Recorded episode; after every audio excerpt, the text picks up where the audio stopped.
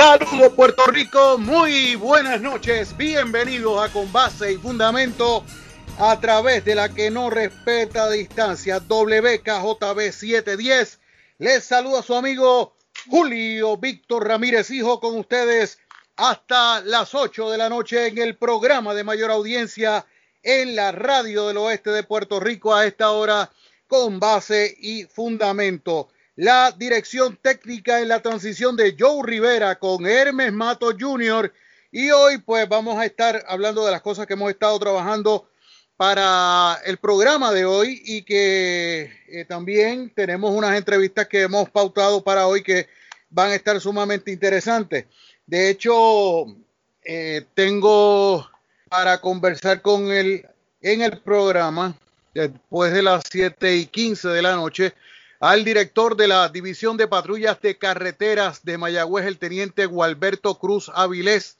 Ustedes saben que anoche la gobernadora Wanda Vázquez Garcet pues hizo un anuncio relacionado con la nueva orden ejecutiva que va a estar entrando en vigor a partir de este próximo martes 16 de junio, donde prácticamente han abierto todos los establecimientos y pues a pesar de que se dijo que la orden ejecutiva pues comienza a regir desde este próximo martes, pues la gente se está portando como si la determinación hubiese sido de carácter inmediato. Hoy bastaba ver los centros comerciales, bastaba ver los establecimientos, bastaba ver las carreteras, etcétera. Eh, y la gente estaba como, como si nada. Muchas personas vi, de hecho, esta tarde estuve en, las inmediaciones de un centro comercial donde pues hay una farmacia y hay unos negocios de comidas rápidas, etcétera. Y yo vi gente sin mascarilla bajándose. Cuando se daban cuenta de que no tenían las mascarillas puestas, tenían que regresar a los carros porque obviamente todavía está vigente el mandato de que la gente tiene que tener mascarillas puestas si quiere entrar a, centros comerciales, a cafeterías, a restaurantes de comidas rápidas, a farmacias, a cualquier tipo de establecimiento. Está esa, esa directriz. Y yo vi gente, eh, en un momento dado, yo estaba llenando el tanque al, al carro en una gasolinera de la zona y entonces vi en un momento dado un señor que se bajó del carro, no se había puesto la mascarilla, cuando se dio cuenta de que lo que estábamos esperando para pagar, para ir a eh, echarle gasolina a los respectivos vehículos de las personas que estaban allí haciendo turno para pagar, pues el caballero, pues cuando vio que no tenía la mascarilla puesta, tuvo que virar a su carro y ponérsela. Gracias a Dios que por lo menos todavía los establecimientos están siendo bastante estrictos en lo que tiene que ver con la el cumplimiento del uso de la mascarilla y el distanciamiento social.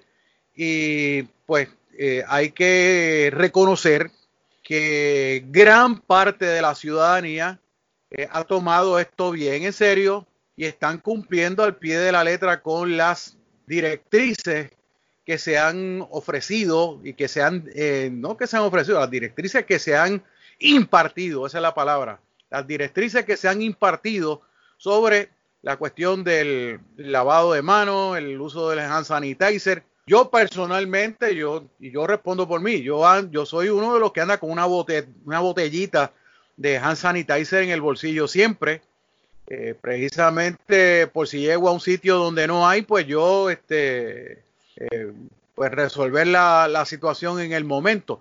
Pero la cosa es que no todo el mundo está en ese, en ese mood y pues hay que hacérselo y dejárselo saber eh, continuamente para que no se le olvide.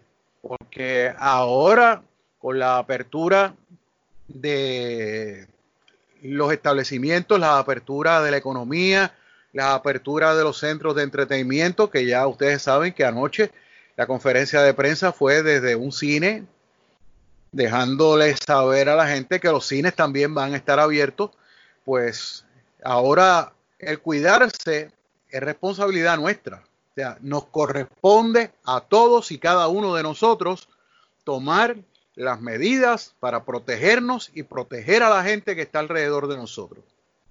Así que pues por ese lado, este, eh, más adelante vamos a estar conversando con el teniente Gualberto Cruz Avilés porque pues, se abrieron los balnearios, se abrieron las playas y ya pues hay luz verde para ir sin problema a las playas. Lo único que le están diciendo a la gente es que no monte corillo y que no se aglomeren en grupos grandes, pero por lo demás, pues le abrieron la puerta a la gente para ir a las playas y ustedes saben que las playas más concurridas de Puerto Rico, muchas de ellas están en la región suroeste de la isla, específicamente en el pueblo de Cabo Rojo, y en Laja, y en Añasco, y en Aguadilla, en Aguada, Rincón, Isabela. O sea, prácticamente en toda la, toda la costa eh, noreste, noroeste, perdóneme, noroeste, oeste y suroeste de Puerto Rico. Así que los balnearios y las playas están abiertos y vamos a ver cómo la policía, desde el punto de vista de patrullas de carretera, va a estar trabajando con eso cuando estemos conversando a partir de las 7 y 15 de la noche con el teniente Gualberto Cruz Áviles, quien es el director de la División de Patrulla de Carreteras de la Sultana del Oeste. También eh, comparto con ustedes un comunicado de prensa que me llegó esta tarde del Centro Comercial Mayagüez Mall, donde nos indican que ante el anuncio de la gobernadora Wanda Vázquez Garcet sobre la nueva orden ejecutiva que entra en vigor el próximo martes 16 de junio, el Mayagüez Mall anuncia el retorno a su horario regular. O sea, ustedes saben que ellos están, habían estado trabajando en horario limitado por la cuestión esta de, del lockout y de la y del toque de queda, etcétera. Ahora el anuncio, ante el anuncio de la gobernadora, pues a partir del martes el Mayagüez Mall va a estar abriendo sus puertas de lunes a miércoles de 9 de la mañana a 7 de la noche, de jueves a sábado de 9 de la mañana a 9 de la noche y los domingos de 11 de la mañana a 7 de la noche. Desde su reapertura el pasado primero de junio, el Mayagüez Mall cuenta ya con sobre el 90% de sus establecimientos abiertos. No obstante, en un comunicado de prensa, la administración del centro comercial reiteró que las medidas de seguridad continúan en efecto. Toda persona que desee tener acceso al centro comercial tiene que tener su mascarilla puesta en todo momento. Además, a su llegada al mall se le tomará la temperatura. Continúan en servicio las estaciones de sanitización o sea, los, spots de, hand sanitizer van a estar eh, ubicados en diferentes puntos del mall y se hará cumplir el distanciamiento social. El vicepresidente de las empresas Villamil, propietaria del centro comercial Mayagüez Mall, Eduardo Villamil, dijo agradecerle a todos los clientes que les han visitado desde la reapertura del pasado primero de junio, indicando que gracias a la clientela y gracias a los empleados están trabajando de una forma ordenada y siguiendo las normas establecidas para la salubridad de todos. Este nuevo horario, según Villamil, permite poder ofrecerle una mayor oportunidad de realizar sus compras en un espacio seguro y fomentar el desarrollo de nuestra economía. Cierra la cita y así también el comunicado de la administración del centro comercial Mayagüez Mall. Así que eso es lo que hay. Van a estar viendo la noticia publicada en breve en la calle digital. Eh, aquí pues vamos a, estar eh, hablando sobre otras eh, cosas que han estado ocurriendo durante el día de hoy y otras noticias que se han estado difundiendo que son pues informaciones sumamente importantes para la gente que nos está escuchando y que nos lee a través de, la calle digital.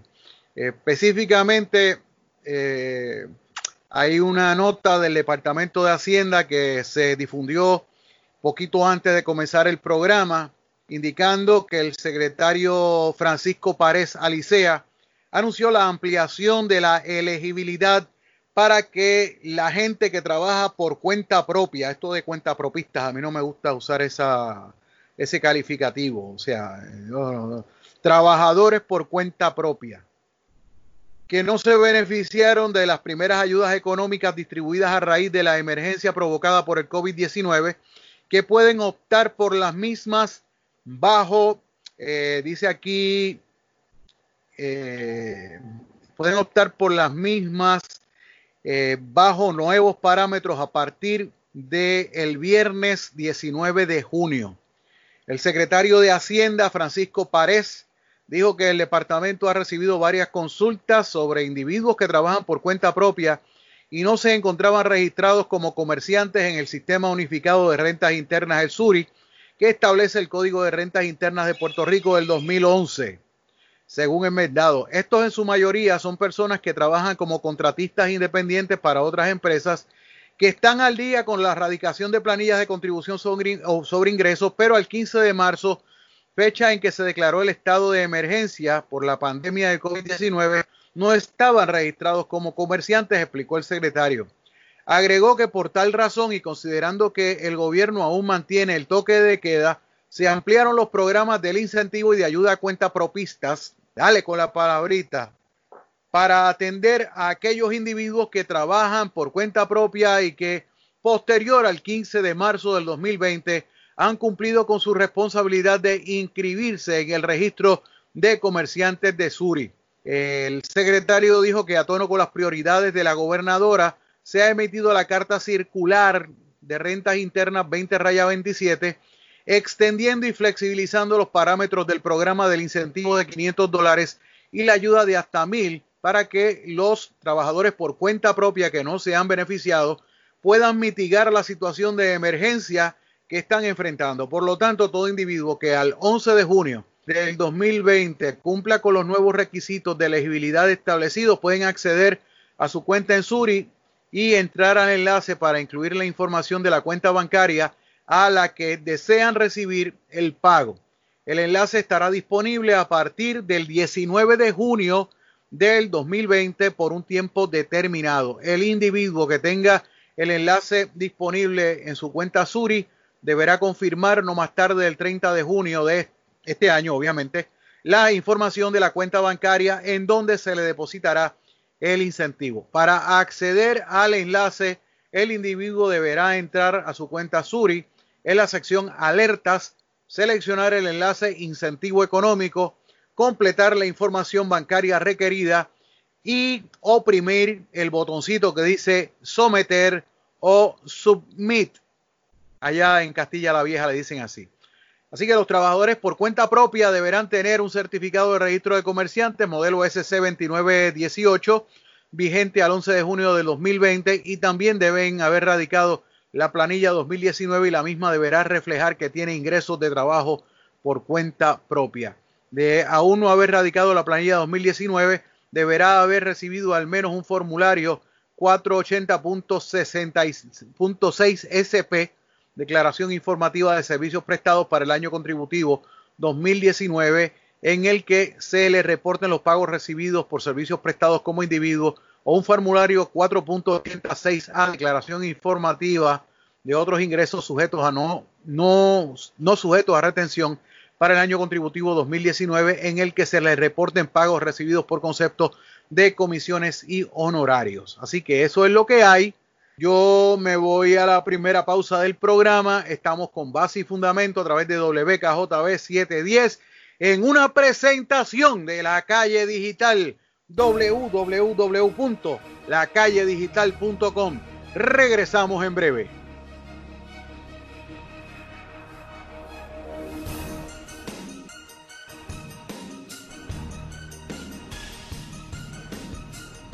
Bien amigos, son las 7:17 minutos en la noche. Esto es con base y fundamento a través de WKJB 710. Hermes Mato Jr. en la dirección técnica, Julio Víctor Ramírez, hijo de la calle digital. Estamos con ustedes hasta las 8 de la noche en el programa de mayor audiencia en la radio del oeste de Puerto Rico. A esta hora con base y fundamento en una presentación de la calle digital www.lacalledigital.com. Lo tenemos en la línea telefónica y le damos la bienvenida de inmediato al teniente Gualberto Cruz Avilés, director de la División de Patrullas de Carreteras de la Sultana del Oeste. Buenas noches, teniente. Saludos, buenas noches, Julio Víctor. Bueno, teniente, ya oficialmente, pues, eh, el lockdown quedó sin efecto a partir del próximo martes 16 de junio en virtud de una orden ejecutiva que entra en vigor ese día de la gobernadora Wanda Vázquez Garcet. Eh, obviamente hay personas pues que ya prácticamente han tomado eh, literal la orden ejecutiva y ya pues como que eh, se sienten en la libertad de ir moviéndose a diferentes sitios y pues sabemos que pues uno de los lugares más concurridos de Puerto Rico durante este fin de semana va a ser la región occidental de la isla, especialmente las zonas playeras de Laja, de Cabo Rojo, de Añasco, que están dentro de la jurisdicción de la División de Patrullas de Carretera de Mayagüez. En términos de eso, sabiendo la realidad de que ya la gente se está tirando a la calle, de que pues, o sea, ya hay negocios que abrieron y que están operando a toda capacidad, etcétera. O sea, eh, ¿qué, ¿qué, medidas está, estará tomando la policía durante este fin de semana, teniente? Mira, Julio Víctor, conforme a la nueva orden ejecutiva, que como tú bien mencionas, supone que entre en vigor este próximo martes 16 de junio, eh, eh, se ha abierto un sinnúmero de prácticamente todos los negocios, eh, incluso hasta los domingos. El lockdown prácticamente queda eliminado, el toque de queda va a ser de 10 de la noche a 5 de la madrugada. Pero la realidad que este servidor entiende razonablemente que desde este fin de semana, comenzando desde hoy, ya se va a ver mucho movimiento. El ser humano funciona de esa manera, ¿verdad? Y lamentablemente entendemos que, los negocios de expendio de bebida alcohólica, la mayoría de los restaurantes y otro tipo de actividades van a estar bastante concurridos. Ahora bien, hay un detalle bien importante eh, que nos preocupa a nosotros, ¿verdad? Como tú bien mencionas, y de hecho la señora gobernadora día de hoy se expresó en ese sentido. Son las, las áreas conteras con las que nosotros contamos, ¿verdad? Esperamos cientos de personas regularmente, y más para esta época de verano, en las playas de Cabo Rojo, como lo es el área de la Parguera, la y algunos en el área de Añasco, el balneario de Añasco. Dadas las circunstancias, la preocupación a los efectos de, de la, el poco distanciamiento físico que debe haber entre las personas, que lo más probable es que haya, porque todos sabemos hace dos semanas atrás cómo estuvieron esas playas, especialmente las del área oeste. Eh, y en ese sentido, la gobernadora fue enfática en que de, pues no no seguir las directrices pues y los contagios elevarse pues ya va a tener que tomar medidas drásticas nuevamente verdad y, no, y yo no creo que ninguno queramos volver al, principio eh, y por supuesto lo más importante que no nadie se contagie y que no nadie fallezca como consecuencia de esta, de esta enfermedad ante esta situación, nosotros vamos a estar eh, bien pendientes de nuestro patrullaje, nuestros recursos enfocados durante el, fin de semana, de viernes a, domingo o lunes en la madrugada. Diferentes servicios. Tengo delineado una estrategia desde control de velocidad, control del tránsito, las unidades de control del alcohol eh, bien pendientes y con una campaña de cero tolerancia. Y aquellas infracciones de tránsito vamos a estar bien pendientes que son de alto riesgo. En el área oeste, el día de hoy, nosotros estamos en menos siete fatalidades en comparación al pasado año, pero no podemos bajar la guardia, tenemos que seguir eh, eh, utilizando la misma metodología, ¿verdad? Dadas las circunstancias, eh, este servidor le ha exigido a los supervisores de, de Patrulla de Mayagüez que diariamente me van a rendir un informe conforme a cómo vean el movimiento, principalmente en estas carreteras que dan precisamente acceso a las playas. Mira, lo es la 102, la 101, la carretera 100, la 301, 3301 de combate, eh, la 116 y, esas carreteras que, dan acceso a estos lugares que, que, debemos entender razonablemente que van a estar bastante concurridos y conforme a lo que yo vaya viendo, yo le voy a rendir un informe al director de negociado, al inspector Gaby Pérez San Juan y al coronel Roberto Rivera Mayagüez. Ok, entonces estamos hablando de la 402 de Añasco, la 115 que también te lleva a la playa Tres Hermanos allí en Añasco. O sea, estamos hablando de, de varias vías estatales que están bajo la jurisdicción de patrullas de carretera. Tienes razón, mira, la realidad es que el área geográfica de, de, de, la, ¿cómo se dice? de la jurisdicción policial que nosotros cubrimos, una de las más extensas de la isla. Eh, regularmente pensamos rápido cuando hablan de las unidades más grandes, San Juan, Tate Ponce, Arecibo, pero Mayagüez realmente es una de las unidades, una de las áreas geográficas más grandes y de hecho tenemos tanto costa como tenemos área este, rural y de campo, pues contamos con con la María y Maricao y parte de Añasco, ¿verdad? Que, que es jurisdicción nuestro también. Tú bien mencionas esa 409-115 que había pasado por alto, eso da acceso al municipio de Rincón, que todos sabemos también que es bien concurrido precisamente los fines de semana. Exacto.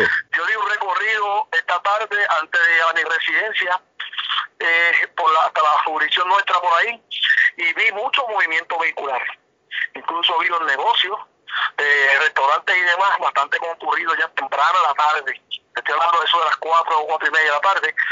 Y mucho movimiento me preocupa. Ante esa situación nosotros tenemos durante el, turno diurno y nocturno una patrulla asignada, ¿verdad? Ante la, pues, carencia de los recursos, pues me limité a una sola patrulla, pero vamos a tener una patrulla asignada en esa carretera 115 y 402, en jurisdicción de Añasco. Y durante el, el turno diurno vamos a tener, aparte de esa unidad, vamos a tener dos motociclistas. Ok.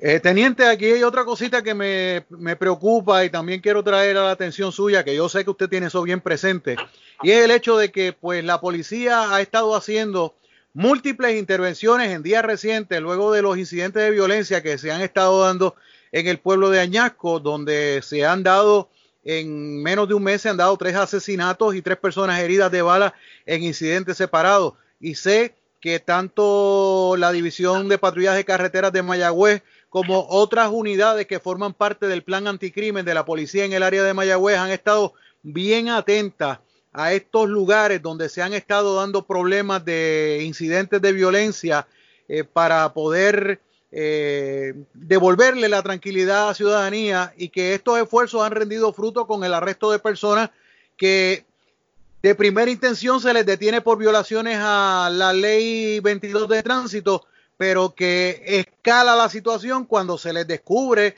que tienen armas o que tienen drogas, etcétera. Y entonces eh, también eso es otra cosa que, que, que, pues la gente está bien pendiente de, del trabajo que está haciendo la policía. Tienes mucha razón, mira, el plan de o la iniciativa anticrimen del área oeste, eh, dirigida por el coronel Rivera y el capitán Justiniano, quien está a cargo de dicho plan, ha rendido muchos frutos. Es muy lamentable los hechos que se han suscitado en Añasco durante las últimas semanas. De hecho, todavía en el área del Centro Médico de Río Piedra hay un joven hospitalizado con múltiples heridas de bala. Gracias a Dios no falleció. Pero lo que se espera y de la inteligencia que se ha levantado es que pues, en los próximos días puedan suscitarse otros eventos. Por eso hemos estado bien activos. Se han arrestado un sinnúmero de personas, confiscado un sinnúmero de vehículos, se han confiscado sustancias controladas, para y armas de fuego y no vamos a descansar, créeme, el compromiso es inquebrantable en cuanto a devolverle la paz y la, tranquilidad a los residentes del municipio de Añasco, porque la realidad es que es un, es un pueblo bueno. Eh, lamentablemente, eh, un grupo de personas inescrupulosas luchando por el control de los puntos de droga, pues han incurrido en esta, en esta serie de matanzas. Uno de los casos más tristes y creo que en la historia jamás vamos a olvidar el de una madre y una niña de 8 años que perecieron y perdieron la vida como consecuencia de, de una persona que hizo varios disparos. Hay otra cosa, ¿cuándo volveremos a ver bloqueos como los veíamos antes de, de los toques de queda? Bueno, la realidad que en la última reunión eh, de forma virtual que le, hemos, que la hemos estado llevando a cabo, nuestra sugerencia, y por lo menos a este servidor, al director del negociado, el inspector Pérez, ha sido no llevar a cabo bloqueos como tal detenido, estacionado. Porque pues la realidad es que en un bloqueo el personal nuestro va a estar bastante cerca uno de otro y a la misma vez las personas que van a ser intervenidas. Eh, independientemente del balance que la señora gobernadora ha hecho, ¿verdad? Porque también tenemos que ver el punto de vista económico de un país, ¿verdad? Independientemente de eso, no hemos salido de esta pandemia, eh, yo creo que todavía no podemos bajar la guardia. De hecho, la responsabilidad, sigo diciendo y pensando que la responsabilidad sigue siendo individual claro. cada uno de nosotros. Claro. Este, que debemos cuidarlo, cuidar de otra familia. Y creo que hasta cierto punto podría ser un poco irresponsable comenzar a trabajar los bloqueos estacionarios. No conforme a eso, todos esos recursos que utilizamos regularmente en esos bloqueos los estamos utilizando en las calles. Y durante los fines de semana este servidor el personal que utiliza regularmente administrativo, eh, personal de estadística, personal secretarial, que son policías y demás, este, durante los fines de semana también están en la calle. Ok, aquel concepto de bloqueos en movimiento del cual usted y yo conversamos en un momento dado, ¿ese sí se va a seguir utilizando? Sí, es el que estamos llevando a cabo durante la última, yo diría los últimos tres meses. Okay. Eh, desde el comienzo de esta pandemia, todos esos recursos los estamos utilizando. E, ese es el, el, nombre que le han puesto, bloqueo de movimiento, porque a la vez que se reúne un grupo de personas conforme un plan de trabajo, pues le llaman así, ¿verdad? En vez de hacer un bloqueo, pues, pero la realidad es que son patrullajes eh, con un fin específico, el de detectar conductores ebrios, algunas carreteras específicas, aquellas que, que nuestras estadísticas evidencian o llevan una tendencia de choques de autos y, tenemos que, darle patrullaje, al igual que aquellas carreteras donde se han suscitado eventos eh, violentos y donde tenemos identificado como lugares de alta incidencia criminal. Excelente. Teniente, muchas gracias. Estamos siempre a las órdenes, Julio Víctor. Gracias por la oportunidad de, ponernos ante los ciudadanos, que sientan la, tranquilidad, que vamos a estar bien pendientes, la gente buena siempre vamos a protegerlo y que se cuiden, sobre todo que se cuiden. Excelente. Muchas gracias, teniente. Que tenga buen fin de semana. Bien, gracias. Bien, era el teniente Gualberto Cruz Avilés, director de la División de Patrullas de Carreteras en el área policíaca de Mayagüez, hablando sobre lo que están haciendo y lo que van a hacer durante este fin de semana y luego de que entre en vigor la nueva orden ejecutiva de la gobernadora Wanda Vázquez Garcet este próximo martes 16 de junio. Vamos a la pausa, regresamos en breve. Esto es con base y fundamento en una presentación de la calle digital www.lacalledigital.com. Regresamos en breve.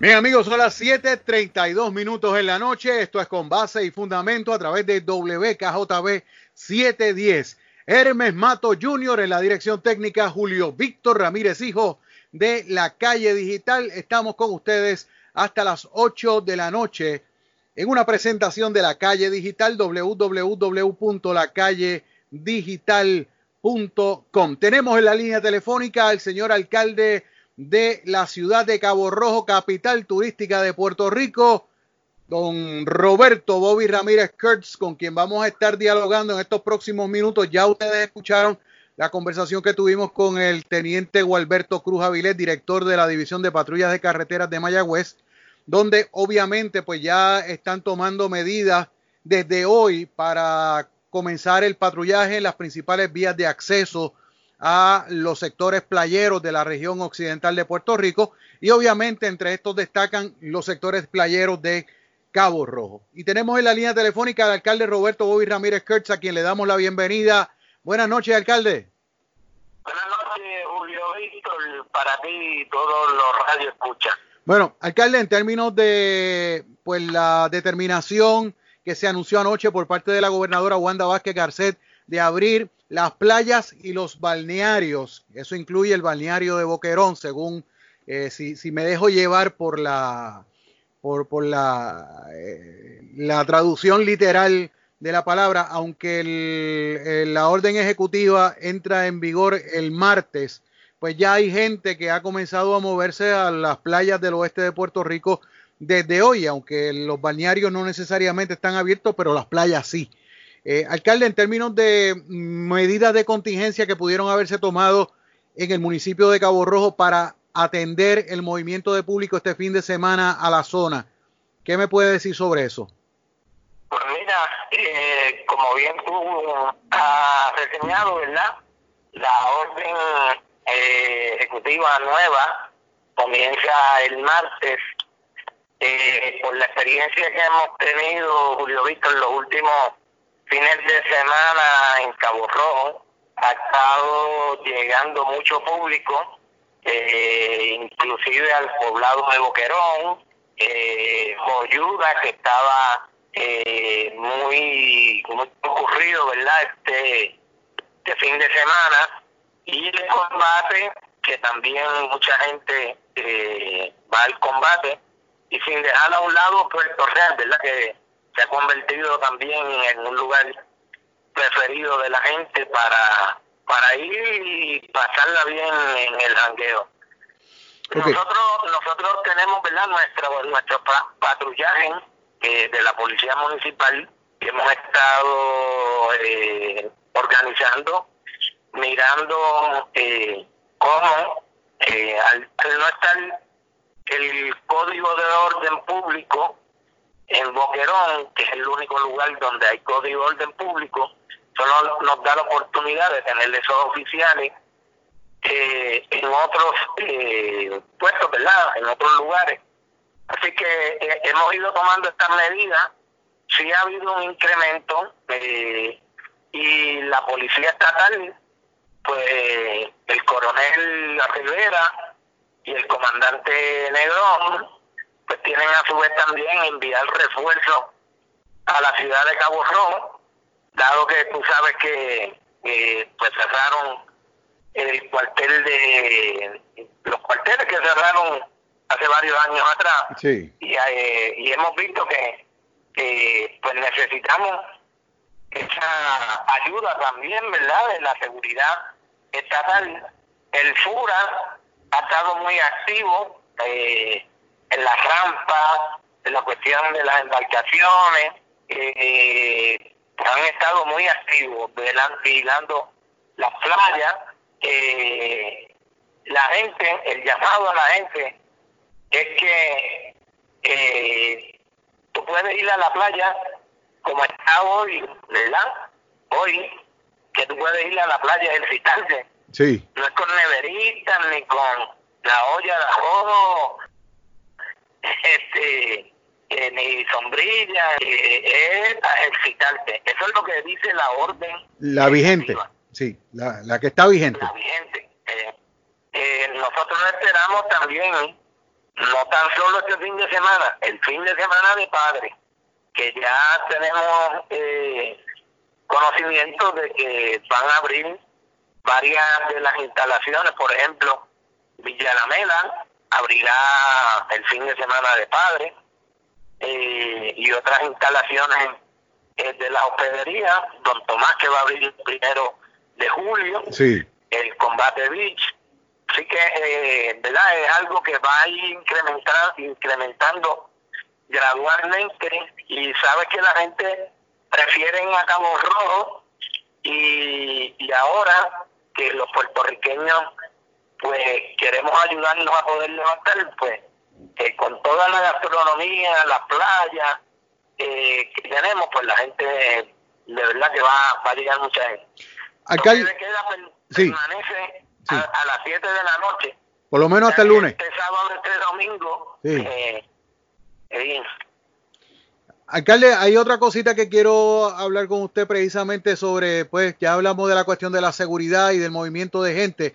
Este nuevo sistema de conteo de casos confirmados por municipio del Departamento de Salud en lo que tiene que ver con COVID-19. O sea, ¿esto está dentro de la realidad o sigue habiendo discrepancias entre los números que tienen los municipios y los números que ofrece el Departamento de Salud? Pues mira, nosotros hemos eh, contratado un epidemiólogo, ¿verdad? Y él ha estado reuniéndose con las diferentes agencias, Departamento de, de Salud, el Fideicomiso de, de Salud también, y hemos montado nosotros un sistema de rastreo. Eh, cuando nos llega cierta información, ¿verdad? No es toda, pero es en su gran mayoría, está falto de varias cosas. Una, que no tiene fecha de cuándo le hicieron la prueba o cuándo la gente dio positivo, ¿verdad? Por lo tanto, a veces entra al sistema una persona que, eh, ¿verdad? El propósito nuestro es llamar y brindar ayuda. Eh, que la gente se quede en su casa, si necesita algún medicamento, si necesita eh, compra, si necesita alcohol y mascarilla nosotros poderse activar para evitar el que salga de la casa y, y tenga algún contagio. Pues eso, cuando tú vienes a ver, pues te dicen, y, y la gente ya han pasado de la el virus, ¿verdad? Esa es una. Y ahí tienes, en una tienes dos, que es las fechas de, de cuándo se hace. Sí. Lo otro que, que hemos estado trabajando es que eh, se tardan, eh, eh, o por, no, no que se tarden, a nosotros nos envía la información la compañía que fue contratada por el gobierno central, ¿verdad? Telemedic. Y entonces, cualquier pregunta tú la tienes que hacer al epidemiólogo de la región. Hay, ¿verdad? Como el que te envía la información no te puede contestar eh, y tienes que hacer otra gestión.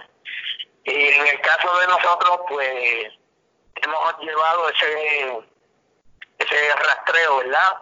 De quienes se han recuperado y quienes están activos, ¿verdad? Ahora eso lo cambiaron.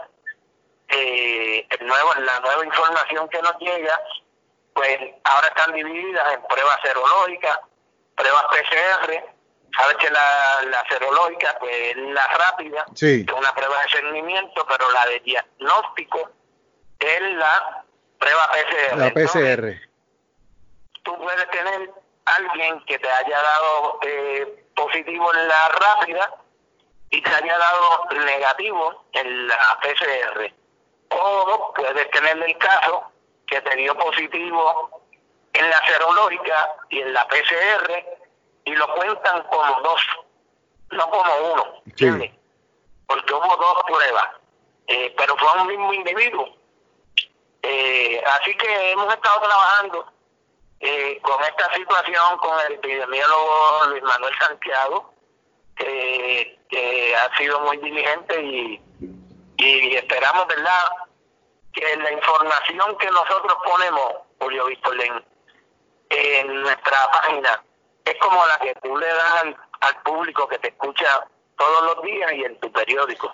Es la que tú tienes de la fuente oficial. Precisamente por eso mismo. No podemos, no, no podemos ponerle otra cosa, ¿verdad? Porque no tenemos la evidencia o no podemos Sí. decir, a nosotros nos dan información. Y esa es la gran diferencia del Estado contra los municipios. Si tú miras, ¿verdad? Que el caso que se está, eh, que se ha proyectado, que ha hecho estas pruebas de rastreo o el sistema de rastreo, es Villalba. Villalba tiene 22 mil habitantes o 25 mil habitantes. Si tú pones eso a un nivel de, de 3.2 millones de habitantes que tiene el país, pues necesitaría, ellos tienen 5 personas para el rastreo, pues 5 por 150, pues necesita 750 personas el Estado. Quizás las puedan contratar, pero tú le dices al que está allá en San Juan, oye, y aquel que vive en el sector del Mamey o el Huawei eh, o el Brujo en Cabo Rojo, Sí. la, la persona no lo va a conocer eh, y conoce el vecino, conoce a este y conoce al otro y nos dan información, mira, eh, el fulano, ¿verdad? Tiene, no tiene, pero no la podemos poner porque no tenemos este eh, la certeza, ¿verdad? Ni la información del Departamento de Salud. Sí. Estamos trabajando también, Julio Víctor, Sí. con los laboratorios, eh, ¿verdad? Que son los que están autorizados para hacer las pruebas, para que nos brinden esa información. Y así, a la misma vez que ellos se la envían al Estado, nosotros la podemos tener y actuamos rápidamente. Y esa comunicación, esa comunicación con los laboratorios, por ejemplo, los laboratorios que están localizados en Cabo Rojo, eh, eh, es buena, o sea, no hay ningún tipo de problema. es, es buena, es buena. Esto es así. Y estamos trabajando en eso. Bueno, alcalde, gracias. Pero más importante, Sí. Julio Víctor, ¿verdad? Es que es individual esto. Si tú quieres que el virus pues, eh, te, te pueda afectar, pues no uses mascarilla, andas por ahí. El que se quiera proteger, pues se queda tomando las medidas de seguridad, usa mascarilla, se lava las manos, distanciamiento social. Claro, Eso lo tenemos que hacer individualmente. claro, o sea, la responsabilidad es de cada uno, o sea, ustedes como alcalde en el caso. En el caso particular de- del municipio, pues el municipio hace lo que le corresponde, pero también de parte de la ciudadanía está con cumplir con la responsabilidad de cuidarse y de cuidar a las personas que están alrededor suyo. seguro, eh, tú, tú tienes que cuidar por tu persona, tu familia, y si estás en un trabajo, tienes que protegerte también, ¿verdad? Porque si, si te contagias en el trabajo, lo llevas a tu casa.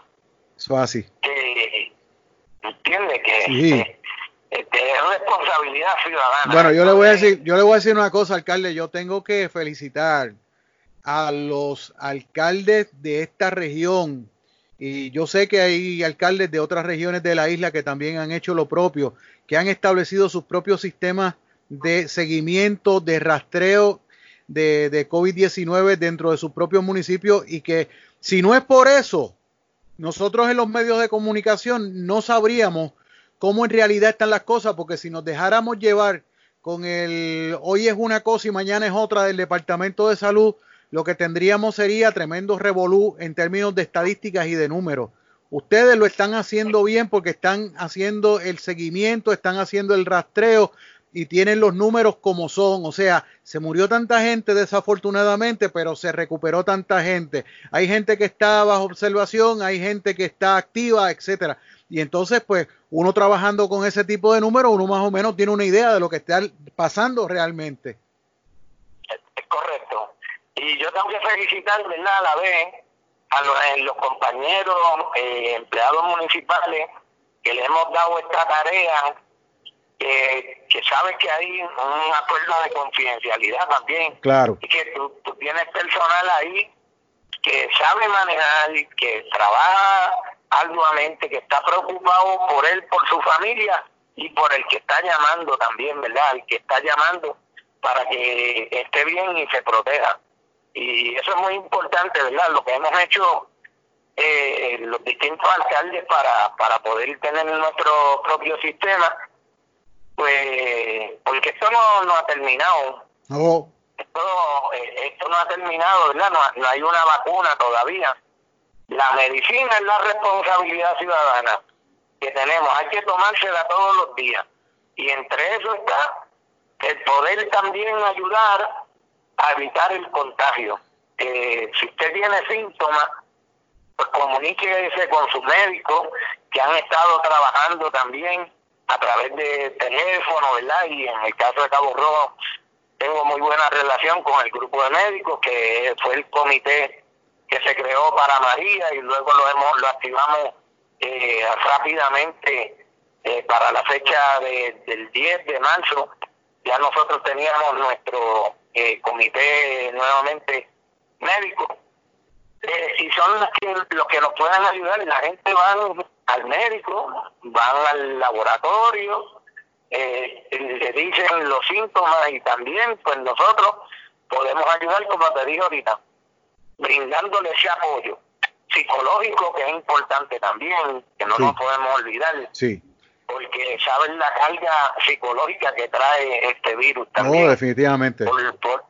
sí, así que todo eso lo, lo estamos trabajando, ¿verdad? Eh, junto con el Hospital Metropolitano también, que tiene un área, eh, un hospital psiquiátrico en Cabo Rojo, pues también hemos tenido toda esa colaboración para poder ayudar a nuestra ciudadanía. Bueno, alcalde, muchas gracias. Buen fin de semana. Siempre, siempre, y cuídate mucho y cuídese todo el mundo. Seguro. responsabilidad ciudadana. Gracias. Era el alcalde de Cabo Rojo, Roberto Bobby Ramírez Kurtz, aquí con base y fundamento a través de WKJB 710. Son las 7:49 minutos. Vamos a la pausa. Regresamos en breve con ustedes en una presentación de la calle digital www.lacalledigital.com. Regresamos en breve.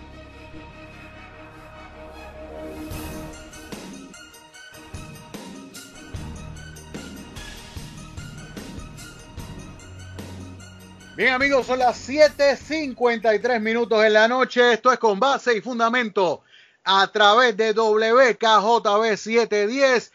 Hermes Mato Jr. en la dirección técnica. Julio Víctor Ramírez, hijo de la calle digital, en una presentación de la calle digital www.lacalledigital.com, el diario digital de mayor impacto en el oeste de Puerto Rico. Bueno, la gobernadora Wanda Vázquez Garcet anunció el envío de más de 400 millones de dólares correspondientes a la tercera fase del plan de distribución de pago de impacto económico aprobado bajo la ley CARES, eh, bajo la ley CARES, el CARES Act, para ayudar a los ciudadanos ante la pandemia del COVID-19.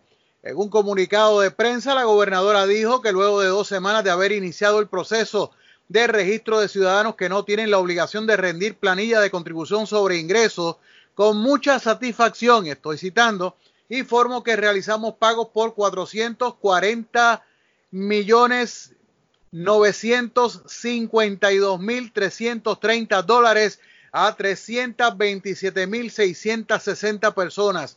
Estos son los primeros desembolsos de 1.200 dólares de la tercera fase del plan de distribución de ayuda económica que comenzaron en mayo y continuará hasta diciembre, dijo la gobernadora.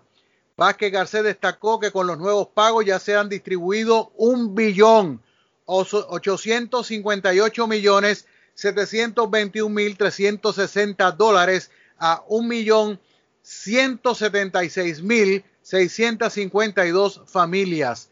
Eh, dice aquí que reconoce la necesidad premiante de miles de familias que esperan esta ayuda y la prioridad es distribuir los fondos de manera oportuna para aliviar el impacto que ha tenido esta emergencia de salud sobre la población. En esta tercera fase estamos atendiendo las solicitudes de los beneficiarios del Seguro Social, del PAN, los pensionados, los veteranos, los universitarios, entre otros, subrayó la mandataria. Por su parte, el secretario de Hacienda, Francisco Párez, recordó que desde el 29 de mayo está disponible el enlace para que los ciudadanos sometan información personal básica y cuenta bancaria para poder recibir el pago. Este dijo que una vez sometida la solicitud, el departamento valida la información con la Administración del Seguro Social y el Servicio de Rentas Internas Federal, según lo requiere la ley CARES. Este proceso, al igual que las dos primeras fases del proyecto, es uno sencillo y exhortó a las personas a que, que no han completado su solicitud a acceder a la página de internet. Escuchen esto, esto es bien importante, www.pagodelimpactoeconómico.com, corrido, www.pagodelimpactoeconómico.com para que reciban el estímulo. Para esa licea recalcó que tanto el proceso para los individuos ingresar su información de cuenta bancaria como el desembolso de los pagos bajo la ley CARES continuará de forma ininterrumpida hasta el 31 de diciembre del 2020. Así que no van a llegar todos de cantazo, van a llegar, pero este, supuestamente él dice para salvar cara que le van a estar llegando a la gente que ya abrió cuenta eh, hasta el 31 de diciembre. O sea que tienen todavía medio año para esperar. La información adicional para acceder al boletín informativo de rentas internas 20 raya 16 está disponible en la página del Departamento de Hacienda que es www.hacienda.pr.gov, sección de publicaciones o a través del enlace www.pagodelimpactoeconómico.com. Ambos enlaces los puede encontrar en la calle digital en la misma noticia. Que lo que tiene que hacer es hacer clic sobre la dirección de internet que está escrita en la noticia y lo va a llevar directamente a ella sin necesidad de estar escribiendo direcciones. Para, como parte del servicio público que nosotros hacemos para nuestra comunidad, pues pusimos esos enlaces para que puedan ustedes acceder directamente a las páginas del Departamento de Hacienda y se le haga más fácil el proceso, ¿ok? Así que eso es lo que hay. También pues estuvimos trabajando otros casos relacionados con el frente policiaco. El sujeto que atropelló a un residente de Rincón mientras estaba comprando comida en esta semana terminó preso, lo tienen guardado en la cárcel de Bayamón. Eh, tiene que responder por cargos de eh, conducta negligente y temeraria Dice aquí que eh, sí, por conducir con negligencia crasa y temeraria, con menosprecio a la vida y seguridad, abandonar la escena de un accidente y varias infracciones a la ley 22 de tránsito. Esto es contra Joseph Pilegui, de 61 años, quien debe responder por la muerte de Eddie Rodríguez Ramos, de 69 años, vecino de Rincón. Este sujeto fue llevado ante la sala del juez Orlando Avilés, del Tribunal de Aguadilla, quien encontró causa probable para arresto, imponiéndole una fianza de 100 mil dólares que el individuo no pagó. Los hechos ocurrieron antier, el miércoles, a las 12 y 22 de la tarde, cuando este sujeto impactó una guagua Ford F-150 de 2001 y huyó, pero en su huida perdió el control del volante e impactó el negocio de comida One Two, donde estaba el cliente Eddie Rodríguez Ramos, al que atropelló y murió en el lugar. Así que con esta nota nos despedimos hasta el lunes, si Dios lo permite, con el mismo cariño y entusiasmo de siempre.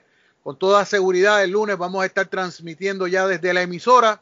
Así que, pues nada, eh, les invito a que pasen un excelente fin de semana, que lo cojan con calma. Como dijo el alcalde de Cabo Rojo, responsabilidad ciudadana. Recuerden que ya está en manos de nosotros cuidarnos y cuidar la gente que está alrededor de nosotros. O sea, la pandemia no ha terminado, la emergencia no ha terminado, pero eh, nosotros no podemos pretender de que el gobierno esté como mamá gallina con nosotros protegiéndonos todo el tiempo. O sea, también nosotros tenemos responsabilidad. Será hasta el lunes cuando regresamos con el mismo cariño y entusiasmo de siempre, con base y fundamento en una presentación de la calle digital www.lacalledigital.com. Que tengan todos un excelente fin de semana. Muy buenas noches.